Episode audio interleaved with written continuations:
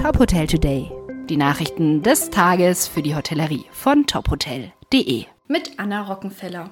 Die Bundesregierung will angesichts der anhaltenden Corona-Krise besonders belastete Unternehmen mit zusätzlichen milliardenschweren Hilfen unterstützen.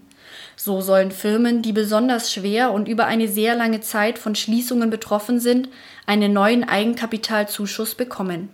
Konkret ist der Zuschuss für all jene Betriebe geplant, die in mindestens drei Monaten seit November 2020 einen Umsatzeinbruch von jeweils mehr als 50 Prozent erlitten haben. Die neue Hilfe sei eine Reaktion darauf, dass viele Firmen laut Verbänden ihre finanziellen Reserven aufgebraucht haben.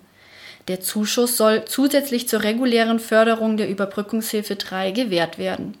Daneben soll es laut Bundesfinanzministerium und Bundeswirtschaftsministerium auch Verbesserungen bei der Überbrückungshilfe 3 geben. Unter anderem soll die Veranstaltungs- und Kulturbranche Ausfall- und Vorbereitungskosten geltend machen können, die bis zu zwölf Monate vor Beginn des geplanten Veranstaltungsdatums angefallen sind. Mit dem Saarland geht erstmals ein ganzes Bundesland als Corona-Modellprojekt an den Start. Ab dem heutigen Dienstag dürfen dort eine ganze Reihe von Einrichtungen und Häusern wieder öffnen, darunter auch die Außengastronomie. Wer das Angebot nutzen möchte, braucht in der Regel einen negativen Corona-Schnelltest, der nicht älter als 24 Stunden sein darf.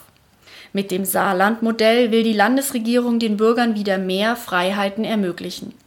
Die Öffnungen sind nach dem Beschluss der Regierung in dieser Form nur erlaubt, solange die 7-Tage-Inzidenz stabil unter 100 liegt. Dass das Projekt in einer Zeit steigender Infektionszahlen gestartet wurde, war bundesweit bei Politik und Wissenschaft auf Kritik gestoßen.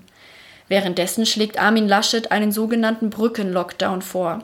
Dieser harte und kurze Lockdown soll die Zeit überbrücken, bis viele Menschen geimpft seien. Laschet schwebe ein Zeitraum von zwei bis drei Wochen vor, unter anderem mit weniger privaten Kontakten sowie Ausgangsbeschränkungen in den Abend- und Nachtstunden. Die Andermatt Swiss Alps Gruppe verzeichnete im Geschäftsjahr 2020 trotz Corona-Krise ein Rekordergebnis. Zwar ging der Umsatz im Vergleich zum Vorjahr um 8 Prozent zurück, die Immobilienverkäufe beliefen sich dagegen auf knapp 77 Millionen Schweizer Franken. Dies entspricht gegenüber dem Vorjahr einem Plus von rund 25 Prozent. Das ist nach Unternehmensangaben die Höchstmarke seit Gründung der Gruppe.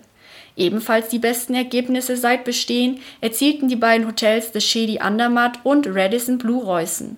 So erreichte das Luxushotel The Shady Andermatt in 2020 eine Auslastung von knapp 70 Prozent. Auch die Zahl der Gäste nahm um gut 17 Prozent zu, sodass erstmals ein operativer Gewinn geschrieben wurde. Weitere Nachrichten aus der Hotelbranche finden Sie wie immer auf tophotel.de.